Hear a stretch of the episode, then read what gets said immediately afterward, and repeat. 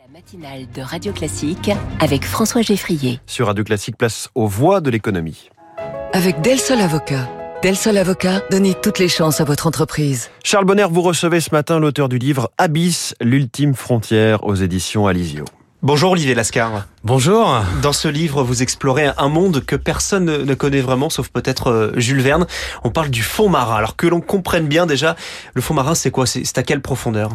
Le fond marin, ça peut aller très très bas. Ça peut aller jusqu'à 11 km de profondeur. Ça, c'est le point culminant, si je puis dire. Le point le plus profond des océans, ça se trouve dans la fosse des Mariannes. En moyenne, le plancher océanique, il est euh, bien moins profond, mais quand même, euh, c'est de l'ordre de 3800 mètres de profondeur. Ça représente une distance très importante c'est bien moins important que d'aller sur la Lune, par exemple. Hein. oui, bien sûr, oui. Pourtant, le fond des océans, il est moins bien connu que celui de la Lune. Et c'est un monde très très inconnu qui représente pourtant deux tiers de, de la planète, mais seulement, euh, je crois que c'est moins de 20% ce que vous écrivez dans le livre, moins de 20% est, est, cartographié, moins de 5% est exploré.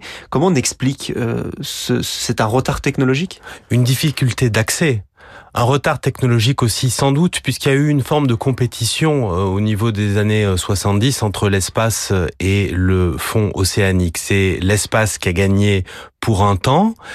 Aujourd'hui, on voit renaître un intérêt pour le fond des océans parce qu'il est poussé par des arguments d'ordre économique. On sait depuis relativement longtemps qu'il y a des richesses minérales au fond des océans, mais pendant longtemps, on savait pas quoi en faire parce que finalement des mines de fer, de cuivre, de cobalt, de nickel, il y en avait sur Terre et c'était suffisant pour ce qu'on avait à en faire. Aujourd'hui, le contexte est différent. C'est ce qu'on appelle les, les métaux rares que l'on retrouve ensuite dans nos batteries, dans nos téléphones. On en est aujourd'hui euh, très dépendant. Pour le moment, est-ce que l'on sait euh, où chercher dans la mer Oui, on commence à avoir une certaine idée, même si les, la mer est largement inconnue, comme vous le disiez, hein, 20% euh, cartographié, 5% exploré. Ça veut dire qu'il y a un tout petit euh, un tout petit noyau de, de des fonds océaniques qui est, qui est, qui est connu. Il y a une zone, par exemple, qui s'appelle la zone de Clarion-Clipperton, qui se trouve dans le Pacifique Nord, entre les côtes d'Hawaï et du Mexique. C'est une zone qui à une superficie euh, de euh, 9 millions de kilomètres carrés. C'est à peu près 16 fois la superficie de la France. Or, on sait que cette zone, elle est constellée de nodules polymétalliques, qui sont des agrégats de métaux, qui sont justement ces métaux dont les énergies de transition ont une fringale absolument démesurée. Donc l'une des perspectives, c'est d'aller miner cette zone de Clarion-Clipperton qui représente, c'est le tout petit bout de l'ongle hein, du fond océanique. Mais quand même, ça représente une manne extrêmement importante. Néanmoins, ça pose des questions en cascade. Puisqu'on a très peu exploré et on veut déjà exploiter. Comment ça se fait? Alors, on a très peu exploré parce que les conditions d'accès sont compliquées. Euh, on parle des abysses. On parle des abysses à partir de 1000 mètres de profondeur. Les nodules, ils sont entre 4000 et 6000 mètres de profondeur. Les abysses à partir de 1000 mètres de profondeur, c'est parce qu'on est dans un univers où il fait tout noir, où il y a une pression démesurée. Il y a un de mes interlocuteurs dans le livre qui fait des explorations dans des sous-marins euh, scientifiques pour aller dans ces profondeurs-là, qui me disait quand on est à 4000 mètres de profondeur, c'est un petit peu comme si on avait le poids d'une vache sur chaque centimètre carré de notre corps.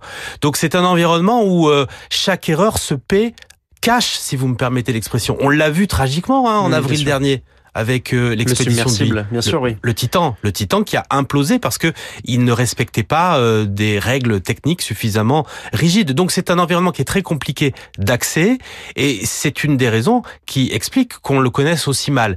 Et puis il y avait, comme je le disais tout à l'heure, il y avait pas, on savait pas pourquoi y aller quoi.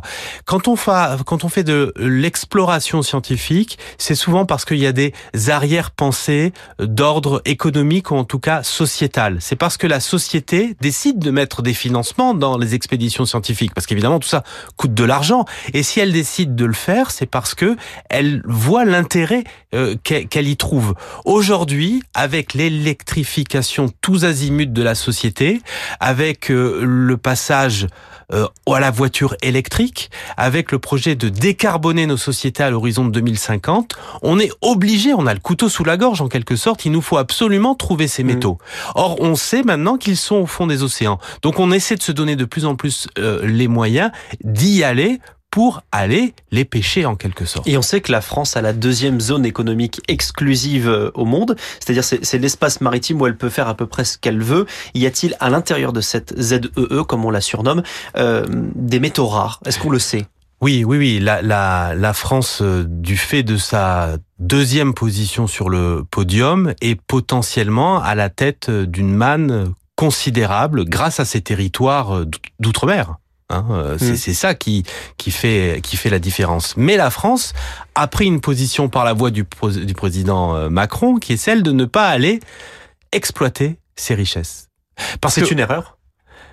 Je, je ne le crois pas. En tout cas, je ne pense pas qu'aujourd'hui, on puisse dire la fleur au fusil, il faut y aller. Parce que les scientifiques mettent les signaux rouges absolument. Parce que... Quel serait l'impact alors d'une exploitation de ces métaux rares? Alors, imaginez les, les nodules polymétalliques que je citais tout à l'heure. Il faut imaginer des sortes de patates euh, au fond des océans. Mhm. 9 millions de kilomètres carrés jonchés de patates qui sont des boulettes de métaux. Ces métaux, elles se constituent à un rythme extraordinairement lent. C'est de l'ordre de quelques millimètres par euh, dizaines de milliers d'années. C'est un des phénomènes géologiques les plus lents. Elles se constituent depuis que le monde est monde. Le projet serait donc aujourd'hui de venir les ratiboiser en quelque sorte. Ça veut dire changer un écosystème. Or, on sait qu'il y a des espèces animales qui se développent sur ces nodules poly- polymétalliques. On a découvert, par exemple, en 2016, une certaine espèce de petit poulpe qu'on a surnommé Casper parce Oui. qu'il ressemble au, Au fantôme. au fantôme du dessin animé. Or, on sait que ce Casper, euh, il pond ses œufs sur des éponges qui poussent uniquement sur les nodules polymétalliques. On enlève les nodules, il n'y a plus d'éponge, il n'y a plus de Casper. Donc, on est euh, sur le point de créer un déséquilibre dans ces environnements dont on ne mesure pas encore les conséquences. Et c'est le grand paradoxe de la situation. C'est la question désagréable qu'on essaie de mettre sur la table Bien en sûr, oui. parlant de ça, c'est que on passe aux énergies euh, de transition, on passe à la toute électrification Mm. parce que euh, on s'est rendu compte que le fossile était émetteur de gaz à effet de serre et donc délétère pour la planète.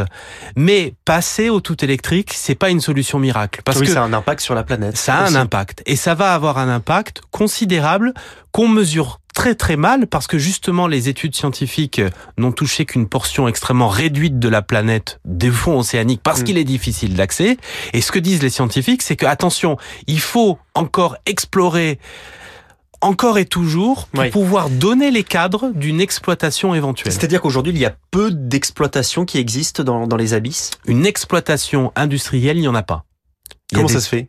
Et qui le que- décide d'ailleurs? Alors qu'il décide, c'est une sorte d'ONU de la question des fonds océaniques Oui. qui s'appelle l'AIFM.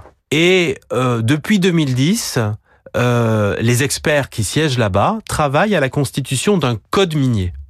Et ce code minier sera euh, donnera les règles euh, qui diront à quelles conditions on pourra aller miner le fond des océans. Parce que ce fond des Il océans, n'est pas encore décidé ce code minier. Non. Il est en cours de préparation. il devait sortir à l'été 2023.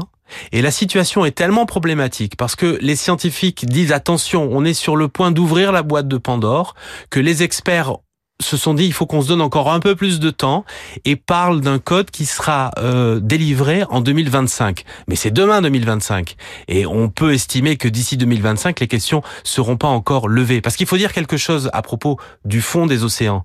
C'est qu'il a un statut très particulier. Le fond des océans, je parle vraiment du fond, je parle pas de l'eau, le fond et le sous-sol ont le titre de patrimoine euh, commun de l'humanité. Ça veut dire que les richesses qui seront exploitées demain par un certain pays, par une certaine société, vont devrait générer être des réparti, oui. devraient être réparties. Bien sûr, oui. C'est pourquoi, à l'échelon international, c'est une question qui euh, provoque un émoi international parce que beaucoup Mm. de pays en voie de développement y voient euh, une manne formidable. Même si ce, ce, ce n'est pas eux Bien qui sûr, vont oui. exploiter, une partie va ruisseler, pour utiliser un Mhm. mot qui a été beaucoup à la mode sous Oui. ces quinquennats, va ruisseler euh, Oui. sur eux. Et l'homme n'est pas encore allé chercher ces métaux rares. Euh, Est-ce qu'on voit pour autant l'impact des humains sur les fonds marins?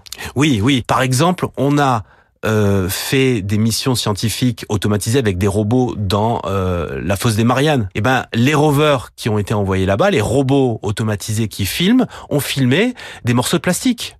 Des morceaux de plastique. Des morceaux de plastique. On a recueilli des petits crustacés à ces profondeurs-là avec ces robots. On les a remontés à la surface, on les a analysés. Qu'est-ce qu'on a trouvé dans leurs entrailles? Du PCB, c'est-à-dire des produits chimiques qui longtemps ont été utilisés dans certains dispositifs euh, électroniques, qui aujourd'hui sont interdits. Mais il y a une telle rémanence. Le, le- temps n'est pas le même. Entre le moment où les produits sont disséminés à la surface et le moment où ils atteignent le fond des océans, parce que ce cycle existe. Il y a un cycle de temps qui est tellement lent que le PCB qui a été interdit il y a déjà quelques décennies euh, dans nos sociétés, aujourd'hui on en trouve les traces dans le fond des océans. Merci Olivier Lascar. Merci à vous. Et je rappelle le titre de votre livre, Abyss, l'ultime frontière, et c'est aux éditions Alizio. Et vous étiez la voix de l'économie ce matin. Merci et bonne journée. On remonte à la surface pour euh, surfer euh, sur la suite de cette matinale. Et vous, Charles Bonner, vous revenez avec votre périscope demain à 6h pour la matinale écho de Radio Classique.